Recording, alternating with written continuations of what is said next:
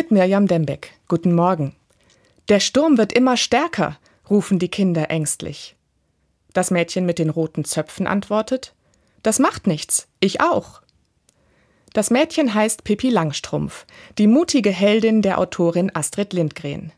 Sie fürchtet sich vor nichts und niemandem und beschützt ihre Freunde vor jeder Gefahr. Pippi ist unglaublich stark. Stärker als die bösen Buben, die die anderen Kinder ärgern. Stärker als die Polizisten, die sie ins Heim stecken wollen. Und stärker als der wilde Stier, den sie einfach bei den Hörnern packt. Als ich klein war, habe ich mir manchmal vorgestellt, wie es wohl wäre, so stark zu sein, dass ich vor gar nichts Angst haben muss. Aber wer als Erwachsener noch glaubt, er sei stärker und schlauer als alle anderen und müsste sich deshalb an keine Grenzen und Regeln halten, der ist ja nicht nur dumm, sondern auch gefährlich. Es gilt irgendwann, einen guten Mittelweg zu finden.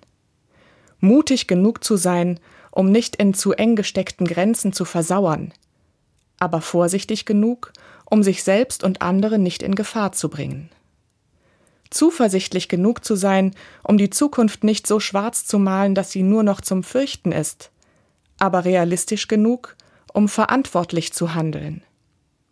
Vieles, was in unserer Welt passiert, macht mir Sorge. Ich habe keine Pippi Langstrumpf an meiner Seite, die allem, was ich zum Fürchten finde, ins Gesicht lacht und die allen, die mir Angst machen, die Zunge rausstreckt. Aber es gibt Beispiele von anderen mutigen Menschen, die mir helfen.